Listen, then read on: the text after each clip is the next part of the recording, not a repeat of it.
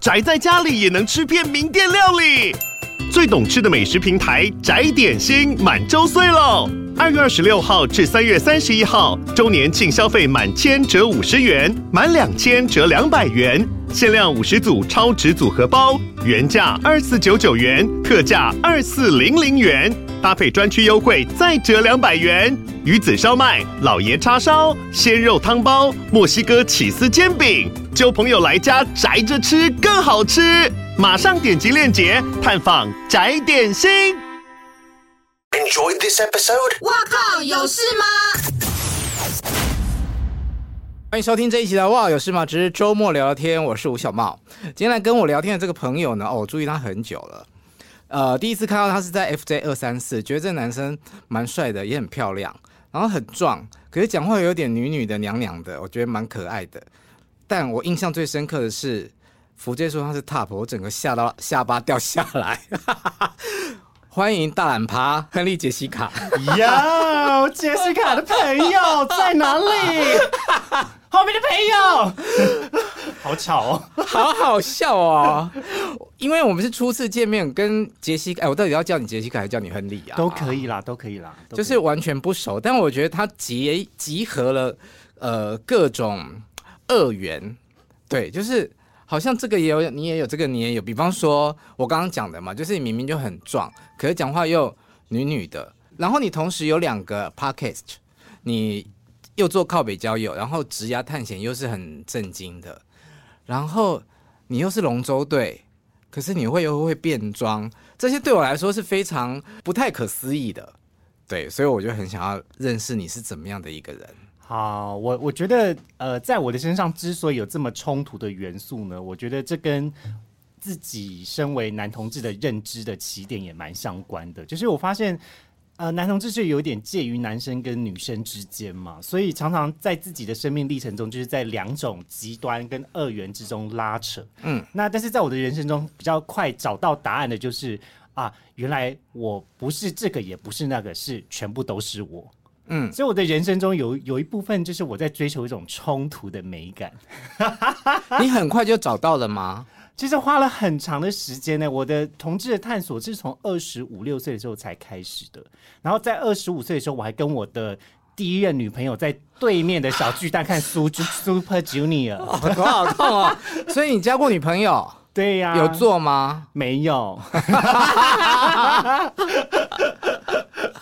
呃，我们就是牵手了，嗯，对，然后会一起看 Super Junior 尖叫，嗯，那是唯一的一任女朋友吗？对呀、啊，对呀、啊，她最近刚结婚，今年结婚了，还是好朋友吗？呃，我们有在戏友会见到，嗯，对对对，还是可以聊天啦。因为像洋洋跟他的前女友就是大表姐，就是很好的朋友啊，啊，嗯，我们没有到平常都还聊天啦，但但我觉得她也是帮助我去探索爱情一个非常非常重要的人，嗯，我当时在跟她告白的时候，我是跟她讲说。呃，我还没有很确定我喜欢男生还是女生，但是呢，我觉得我蛮喜欢你的，你要不要跟我在一起看看？嗯，我是这样子跟他讲的。嗯，对，所以就是也不好意思啦，耽误你八个月的时间。哦，八个月，那相较起来，我误人家的时间比较短。所以，所以我觉得就有很多元素在我的身上是另外一个部分。其实我也觉得，呃。即便是在男同志圈中，还是会对于某一些比较性别刻板印象啊，或者是某一些认知啊，都比较还缺乏某一些探索的可能性。那我比较是站，就是站在那个前面，想要去帮助大家，呃，多增加一些，我觉得那也有可能是这样啊，或是也有可能是这样啊的那个提问者。那你有经过那个需要装 man 的阶段吗？有啊，肯定有啊，但是我装不了啊，不然我怎么会现在就这样？我也是充分的认知到啊，我就这样啊，不然你要么就喜欢我，要么就讨厌我。哦，那小时候或者是学生时代，嗯，喜欢你的男生多还是女生多？诶、欸，这个我不敢说。诶，小的时候我真的对于喜欢的感觉我是蛮封闭的，嗯，因为我是长在一个算是保守的家庭，然后我爸妈就会跟我讲说，你就是要好好念书，念了一个呃好先先念了一个好高中，就会有一个好大学，好大学之后就会找到一份好工作。嗯，所以在大学毕业以前呢，最好都不要谈恋爱。我是在这样子的家庭中长大的。那但是，所以我的第一场恋爱也是在我人生大五的时候，我跟大一的学妹，因为我们都共修了德文系的课，所以我们才认识。啊、嗯，那但是在那之前呢，我对于喜欢的感觉到底是什么，我也非常的困惑。有有的时候你会觉得说，我我到底是想变成这样子的人，我还是我是喜欢他？特别是对于男生的情愫，就会有一种跟班上的那种就是。呃，你你会跟那种班上的人气王的男生变成很好的朋友，嗯，然后但你又在想说，到底我是想睡他吗？就是那个时候不敢那么前卫啦，那个时候就觉得是我很喜欢跟他在一起的时光，他是我最好的朋友，嗯、所以就在那之前，你会觉得非常困惑啊，那到底到底到底是喜欢还是爱还是就是崇拜？嗯，那直到开始尝试了之后，才慢慢的去厘清说，哦。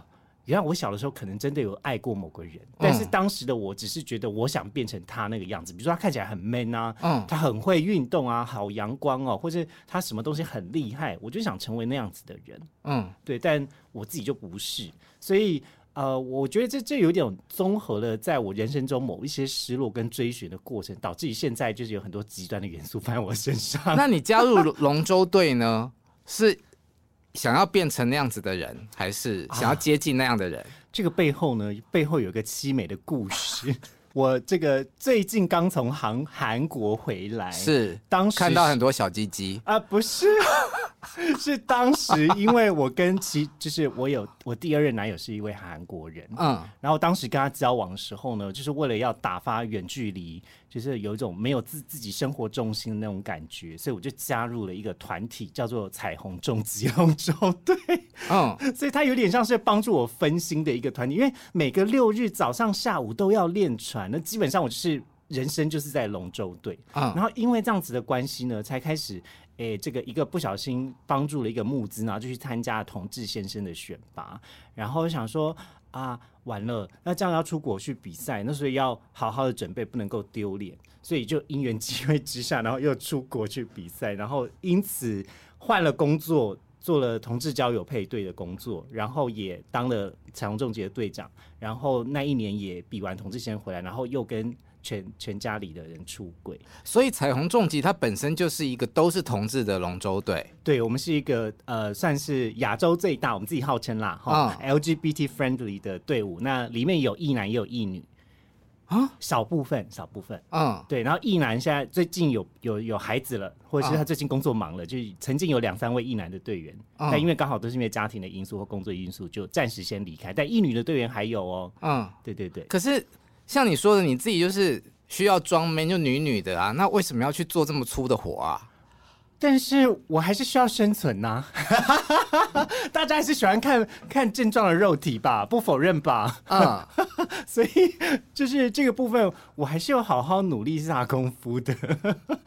所以你不怕？就我知道你的身材有下了很大的功夫，但所以你不怕去负重啊、吃苦啊这些？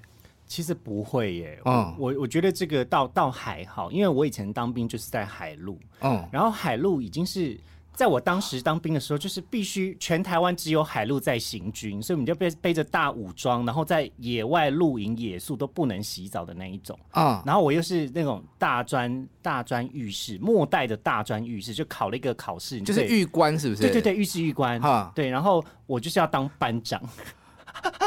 所以我，我我现在就是号称我是海军陆战队女下士，但是因为 因为教招的时候你的官阶会上升，所以我现在是女上士。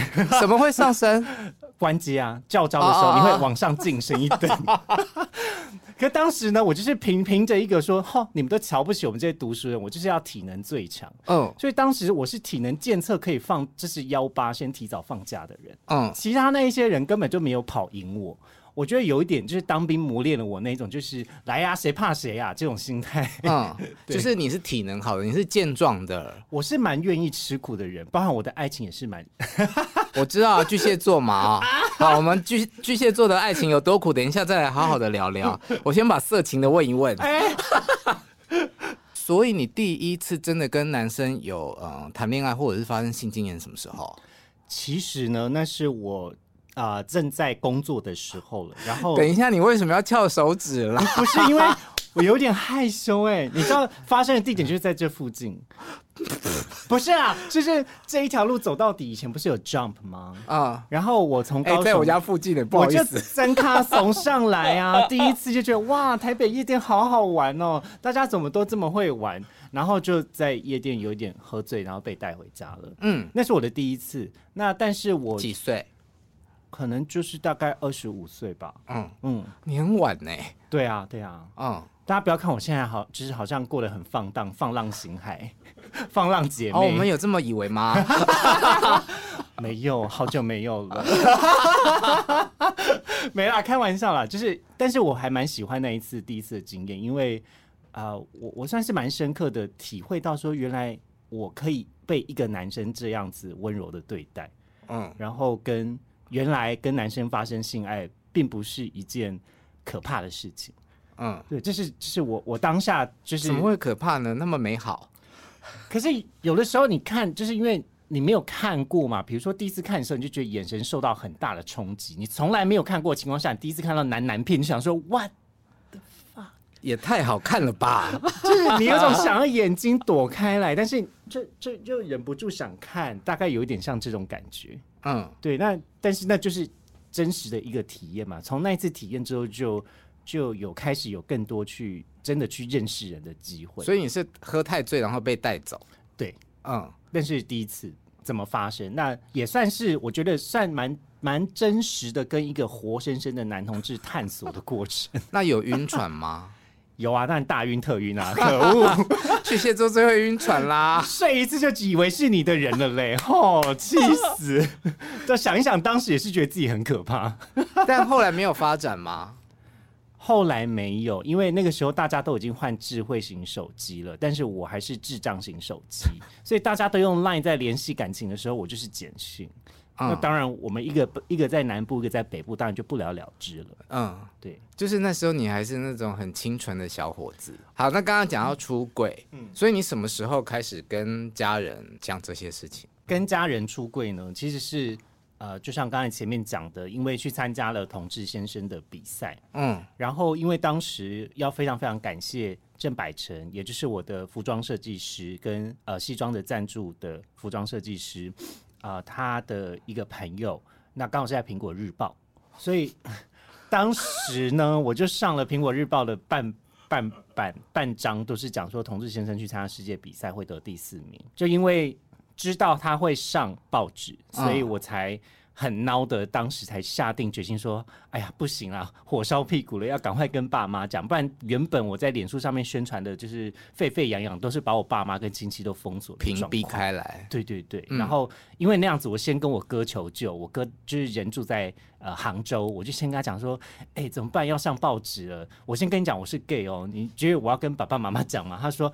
还是要讲一下吧。我说哦，好吧，那我还是讲一下。嗯，比较像是先让爸妈心里有个准备，说万一今天被亲朋好友问到说啊，这刚是林健，嗯，你要你要就是让他们有可以选择的余地啦。嗯，比较像是因为这样子的契机，那后面陆续还是有蛮深刻的争执跟讨论。你说在出柜这件事情上面，对啊，对啊，比如说我爸可能就会问我说。你要不要在今年过年回家的时候来交代一下你是怎么选择成为男同志的？然后就在除夕的前一天，我就哭着跟他大喊说：“对啊，我就是男同志啊，我就是一辈子想要活成你喜欢的样子，但没有办法嘛，所以我现在才在这里跟你说啊，你 可以不要这么抓马吗？哎、欸，但是是真的嘞，是真的啦，是真的的，嗯、这句话是真的有讲过的，嗯，因为我觉得。想要活成爸爸眼中的那个好儿子，就是在我的人生中，我觉得我我很努力，嗯，包含我想要得到一个好工作，或是考好成绩，或是成为一个会让爸爸觉得骄傲的孩子，这件事情，我我真的是活得蛮用力的。至少在三十岁以前，也因为有公投啊，然后跟那个时候要签联署书，嗯，然后到最后总统大选，当时我妈就把我拉到厨房啊，然后就跟我说：“哎、欸，弟弟啊，我跟你说哦。”就是今年呢、啊，我会我会投给蔡英文，然后因为他让你们可以结婚，然 后我就觉得这个是这个是我从来没有想过、欸，又考哈？对啊，就是我在厨房里面，就是默默的就哭了。然后因为我妈知道同婚的公投没有过，然后我去街上有拉联署书什么，就是很失望、很难过这件事情，他都知道。嗯，然后他还把我拉去厨房，然后还跟我就是讲说：“哎、欸，你不要跟爸爸讲，所以我会投给蔡英文。”嗯，然后你就觉得天哪，我。我从来没有想到出柜这件事情可以让我牵着我妈的手去去谈论说，哎、欸、妈，我跟你说，下礼拜我要去韩国找我的前男友哦。你们家几个孩子？我跟我哥。嗯嗯，对。那妈妈很疼你耶。我觉得妈妈算是，她是一个对孩子有很多牵挂的人。嗯，然后也非常情绪情感丰沛。嗯。我我相信我爱哭的成分绝对是跟妈妈蛮接近的。嗯，我妈甚至连我以前在当空服员的时候，有时候会换高雄班回家，其实蛮频繁的，大概一个月会至少一两次。嗯，然后我每次离开高雄家的时候，我妈还是会哭，然后就想说：“妈妈，你哭什么？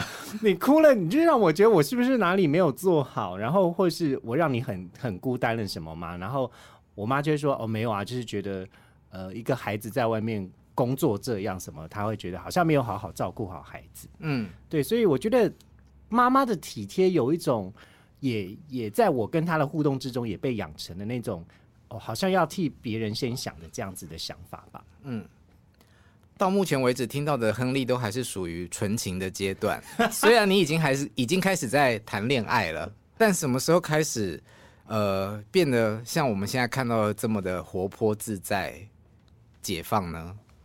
我我真的觉得他是从同志先生之后，嗯，因为那个时候我上福 J 的时候，老师说，我也是就是从网络上面看 FJ 的人，嗯，然后我第一次看到他们的时候，我超紧张，因为我觉得啊，那怎么办？哦，所以你第一次去上 FJ 是为了宣传同志先生？对对对，而且那个是已经在台湾同志先生比完之后，福 J 是那天的表演者，OK，然后台上还有那个舞蹈老师 Andy 老师，然后就觉得啊。好帅！之前为什么大家都这么厉害？还有雅蒂，还有雅蒂，对。然后我就觉得啊，听到台下是 Hush，Oh my gosh！然后我怎么何德何能站在华山的仓库？我是谁？我在哪里？我在干嘛？我好紧张哦！我真的好紧张。但是也就是慢慢磨练的，欸，真的很可爱耶！怎么啦？好，继续。对，然后而且那个时候。而且那时候 Josh 还很坏，你知道，就是在那个仓库表演完之后，他立刻就私讯给我，他问我说：“哎、嗯欸，我刚才台下看你有塞吗？怎么那么大一包？” 嗯，那个那个完了之后，我就觉得啊。他们感觉是好玩的人，是好玩的人。所以为什么我一开场介绍他是大懒趴，这是他自己在他的 podcast 里面有讲哦。对，就是这种事情先说先赢了。到底到底是不是？我们就在看当天的温度。你说嘴巴的温度吗？哦，可能也是一样哦。不可能给我用冰火九重天，然后希望我很大哦。所以那个时候，我觉得呃，透过慢慢的在扶 J，然后还有去。比世界赛的时候，其实也是要面对很多人，而且当时是要用英文去比赛的。嗯，那比较像是心中虽然很差，但是就是秉持着一个不能输，台湾不能输，我去参加学术研讨会这样子的心情来安慰自己。嗯，然后让自己把想讲的话跟当时台湾比较复杂的一种社会情况好好的表达出来。嗯，所以我觉得那个胆量有点像是一次一次又一次开始的。但去比赛应该还是惊惊的吧？不可能这样三三八八。对，然后这个三八的个性比较是在开始做交友的 podcast 之后啊，然后开始在靠北交友。对对对对对，因为我觉得。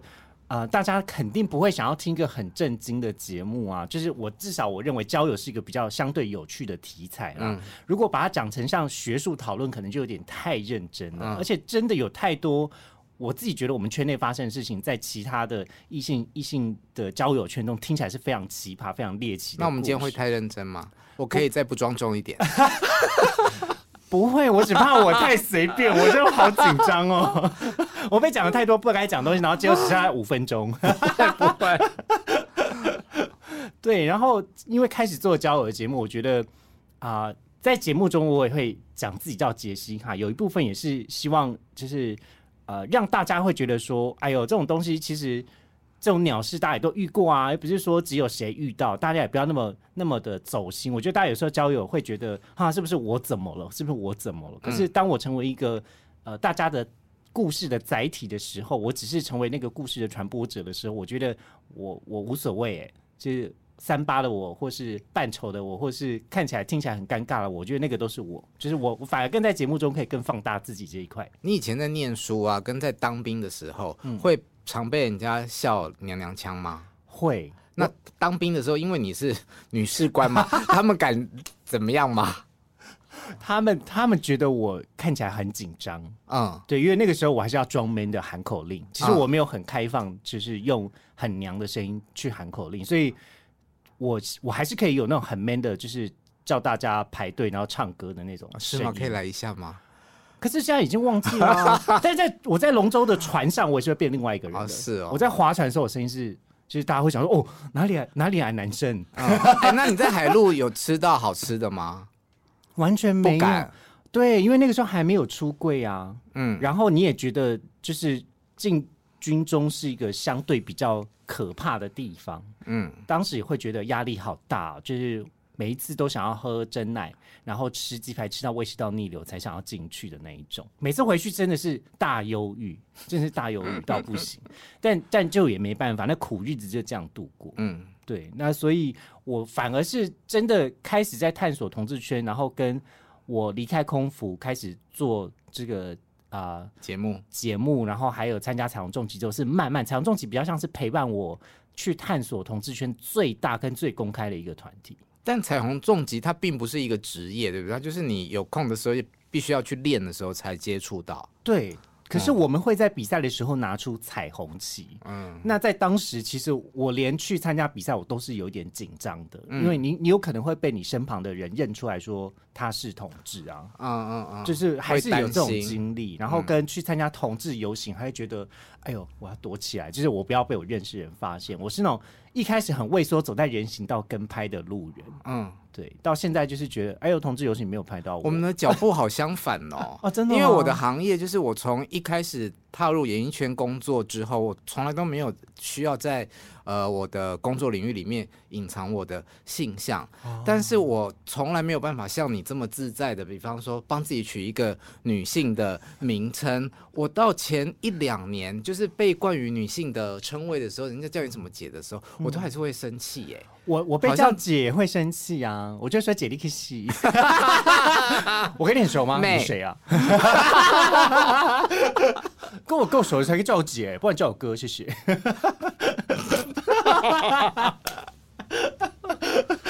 嗯，好，那变装呢？啊，变装哦，变装其实也是因为同志先生的关系啦。嗯，那因为刚当时我们的这个制作人团队呢，刚好就是咖啡达利达的小子哥，然后还有呃，就是因为他他在台湾其实是非常推广变装文化的嘛，包含当时每个月还会有 come party 办在那个公馆的 pipe。那因为当时。整个 producer 的团队呢，在四个哎四个人有三个都有变装的经验，然后一个是专业的变装皇后，嗯，就是 Bombsy Babs。那所以因为这样子，我才更了解像是 RuPaul Drag Race，嗯，然后跟呃相关的变装文化，跟各国参赛者其实也当时的。很多开玩笑的梗都非常的 RuPaul，嗯，那如果你没有看，你甚至会听不懂他们在讲什么。嗯嗯，那直到回来之后呢，就有点响应了这样子的活动，刚好帮一个品牌走，呃，有点像是内裤的展示啦。嗯，那那个、哦、好适合哦。对，那那个时候呢，所以我就做了半套的变装，就是穿着后面是网状的内裤，然后但下面跟小子哥借了高跟鞋，然后上面是呃做了一个白色的长发。然后做一半的 half drag 的这样子的形式的呈现，那之后呢，也就把这个，所以还是看得到一包，还可以，好冲突哦。嗯，对，然后呃之后呢，就有把那一年的我们龙舟队的尾牙，就把变装带进去玩这样子，嗯、所以就请了所有的干部群的朋友，就是一起来变装，所以之后每一年的龙舟队都会有变装的。至少是有人会是变装出席，或者是变装的表演会出现。所以这件事情对你的呃意义是什么？好玩还是嗯，我我觉得做第一次变装的时候的内心的那种恐惧跟矛盾感是到非常高的那种极致的。嗯，但是呢，你有种好像透过变装去找回了一个遗失的自己的一块拼图。嗯，就是小的时候自己很害怕被别人讲娘娘腔的那一刻，嗯，到你真的变成了一个，对啊，我看起来就是女生，然后我我很无所谓，就是找回那样子的勇气的时候，你会觉得我的人生圆满了，就是那些话再也伤不到我了，嗯，有点像是因为这样子，我才会变成说啊，你要你要讲那是你的嘴巴，我就女啊，怎么样？你不喜欢我，那没没关系啊，嗯，有点像是透过变装去。呃，帮助自己去找回某一块以前不敢做的自己，所以我当我自己买了第一双自己可以穿的高跟鞋的时候，我好开心哦！我在我们的龙舟队发起团购，哎，嗯，对啊，就大家都会有一个四十三号、四十四号的尺码的尺寸。那你现在多久穿一次它？呃，上次游行也是有穿啊，嗯，对，需要需要的场合才会穿。当然了，因为我我我不是一个专业的化妆者啦，但如果说。我们像龙舟队尾啊，想要大家看起来特别厉害，行头很厉害，就会找变装皇后来帮我们化妆。嗯，对，但衣服可能还是自己去挑的这样子。我对这一题还是不太能够理解，真的吗？呃，因为我我有一次，我当时交往的对象，对方是零号，嗯，然后他们就是有几个姐妹是。都都会扮装，然后我们一起去巴厘岛玩的时候，那时候就有扮过一个在 villa 里面的秀这样子。啊、然后我当时的角色是男生嘛，所以我们造型师朋友就帮我做了男生的。那我当时就觉得哇，你们这几个臭女人，在整个下午一直在那边化妆戴假发，到底乐趣在哪里？会有一种兴奋感呢。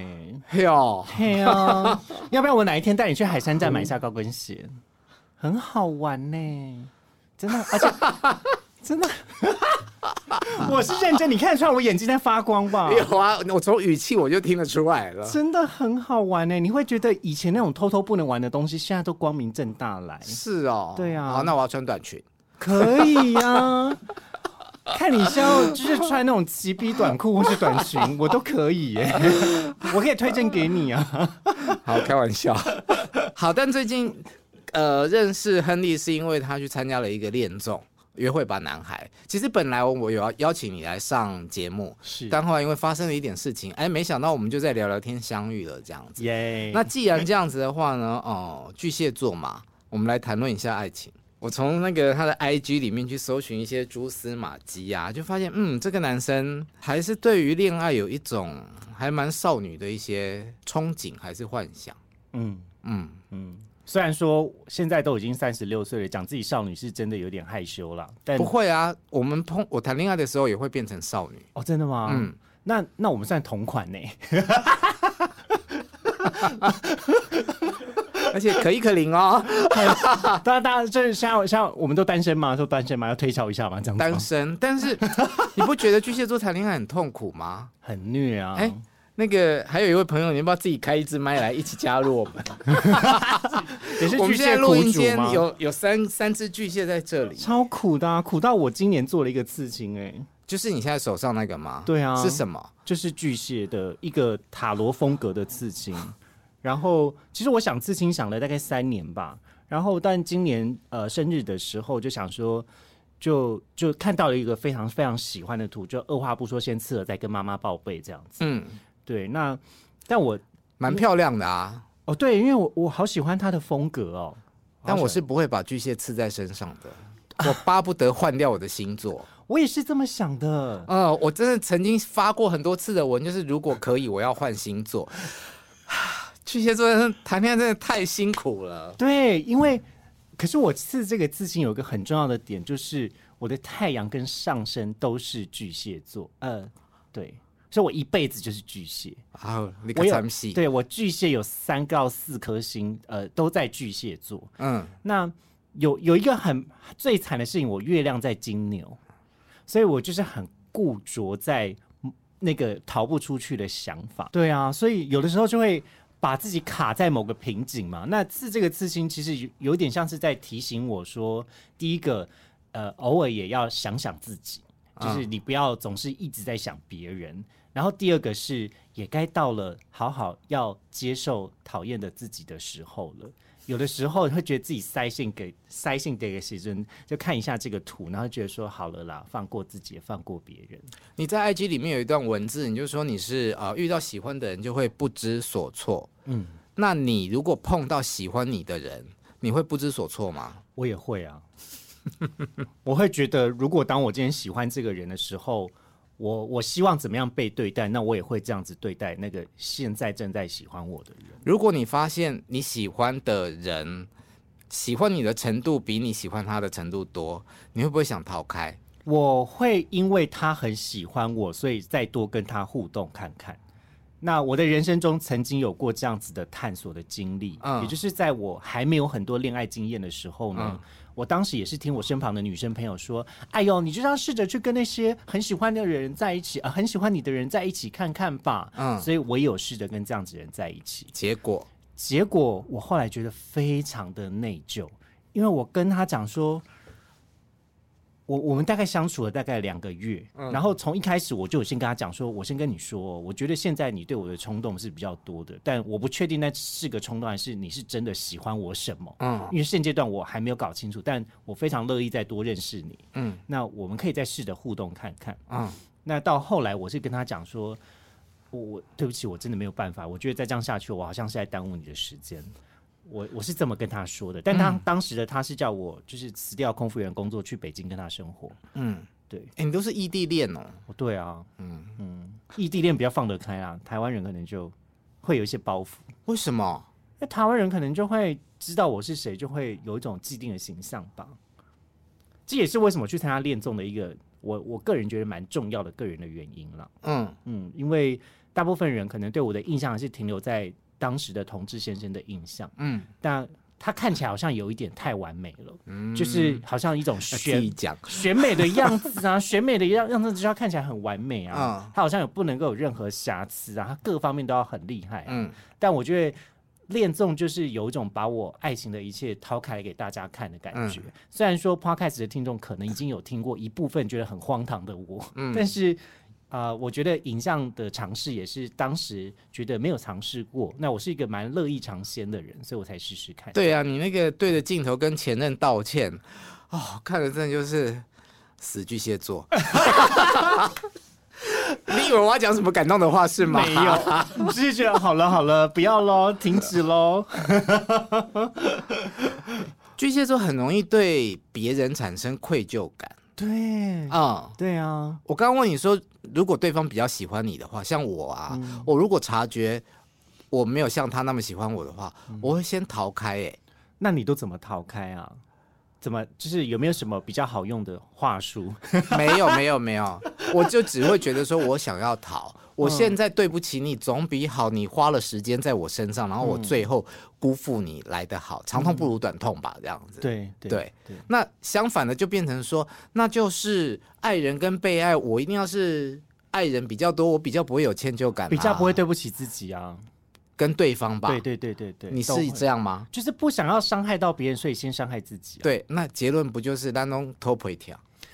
但但我后来有发现一个就是蛮重要的循环，就是说，如果当自己被陷在自己说你你呃，因为我都先帮你考量，你没有考量到我，所以你是不是不爱我的这种情绪之中，你要先跳脱出来，是要好好的把这样子的需求传递出去。嗯，因为更早之前的我是连这样子的需求也不好意思讲，我好好怕带给别人麻烦，所以我连我的需求是什么我都不敢讲，所以。嗯我我的那一些在二十几岁很早期认识到我的朋友给我的回馈是说，你以前的时候好安静哦，嗯，然后常常遇到你不知道该怎么回答问题的时候，你就安静，嗯，然后你也不讲你要什么，所以以前跟你出去的时候，虽然觉得跟你相处是蛮舒服的，可是你什么都不讲，然后你好奇怪，就是以前会这样，你好像从某个阶段开始开启了一个新的人生的感觉。我觉得我从人生某个阶段变成铺路狂，嘿你看这样子，啊对啊，他享受被看，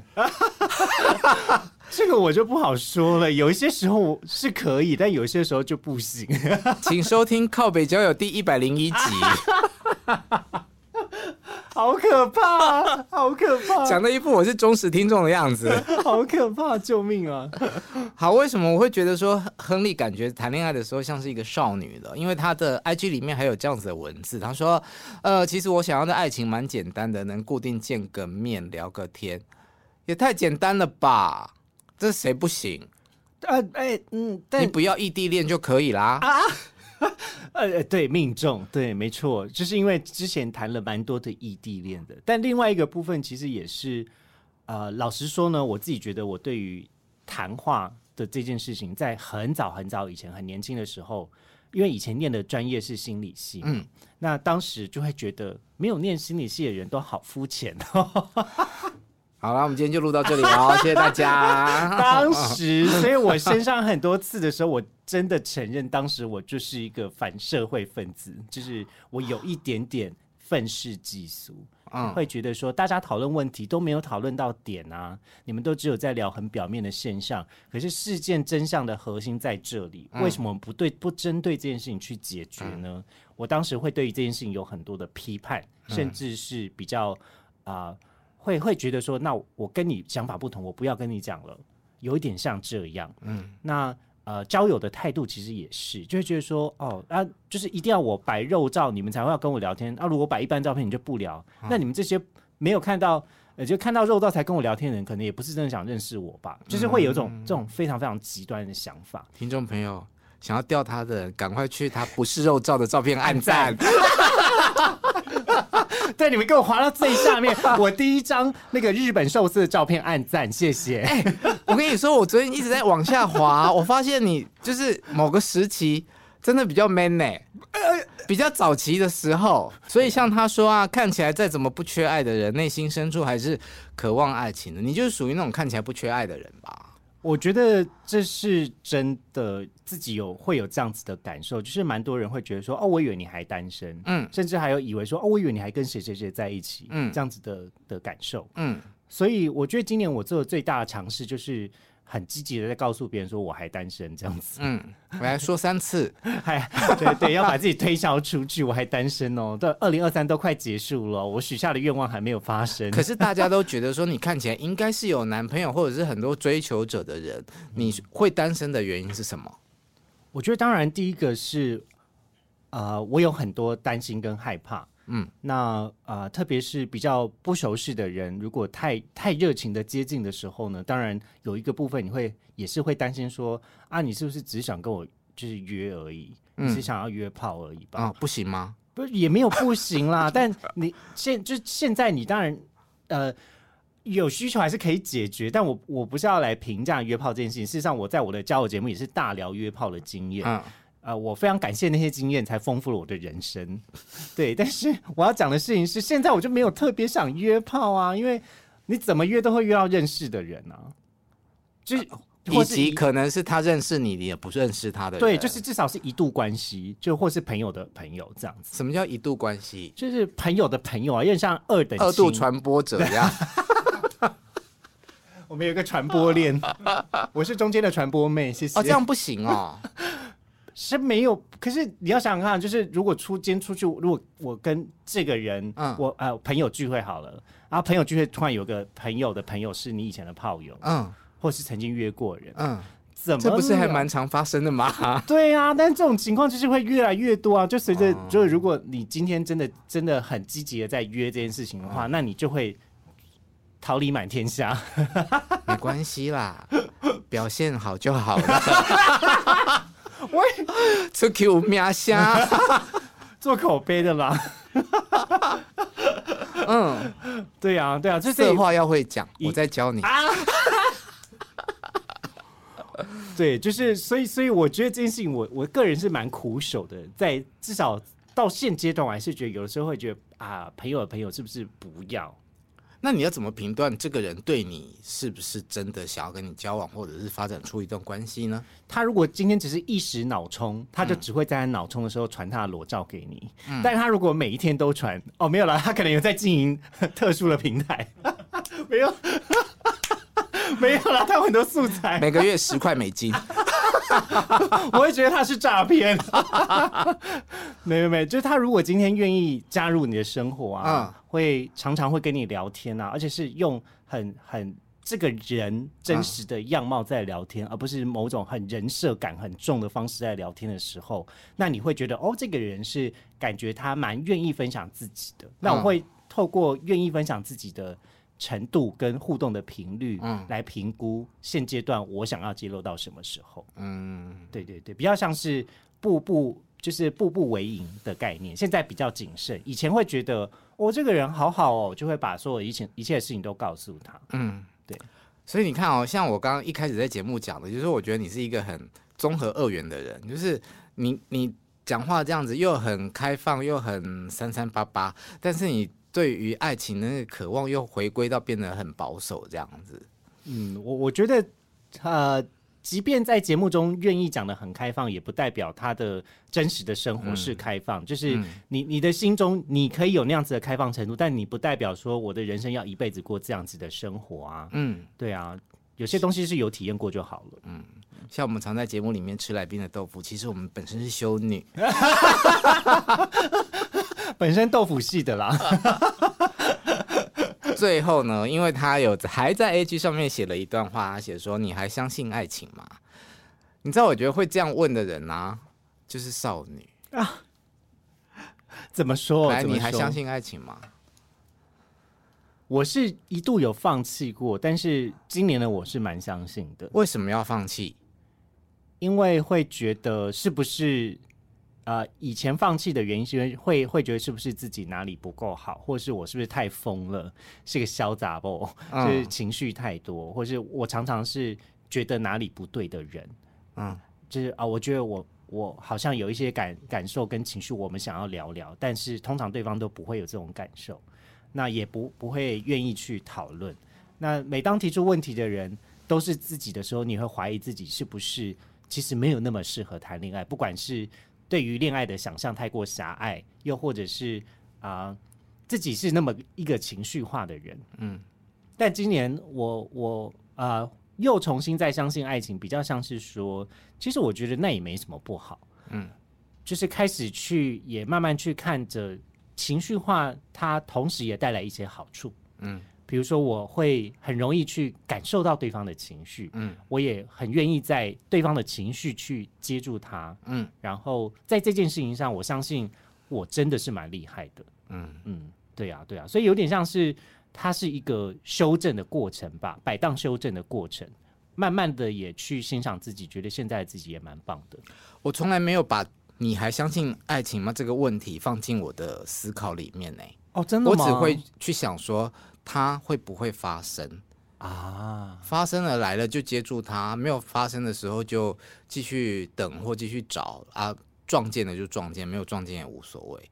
嗯，对啊。那我觉得我心中确实是还是有向往的。嗯，对啊，包含就是我不是刚说我刚去韩国回来吗？嗯，这也就是见了那个韩国前任。嗯，我们是在分别七年之后。今年才又再次在台湾跟首尔就各见面一次。嗯，在那之前，我为了他哭了半年，然后就在彩虹种植每一次练船的时候，那边哭说我的韩国男友在哪里？因为他最后消失了。嗯，就是因为呃忧郁症的状况，然后跟他们家里发生了一些变故，然后又觉得远距离太困难。嗯，然后所以就没有继续联系下去。嗯，所以当时我是在红楼的跨年，就是一边大哭，然后一边。因为跟我的朋友就讲说，我好想谈恋爱，我男朋友在哪里？就有点这样。然后今年再见面，我觉得有点像是啊，就是那个之前的我们呢。我先不要剧透，但所有的整出剧就是为了最后的那一幕的告别而铺成的。然后我真的就是在今年也经历过那样子的重逢的，就是跟这个韩国男友。对，嗯。当下你会觉得你很喜欢他，可是你要放手，因为这是各自的人生。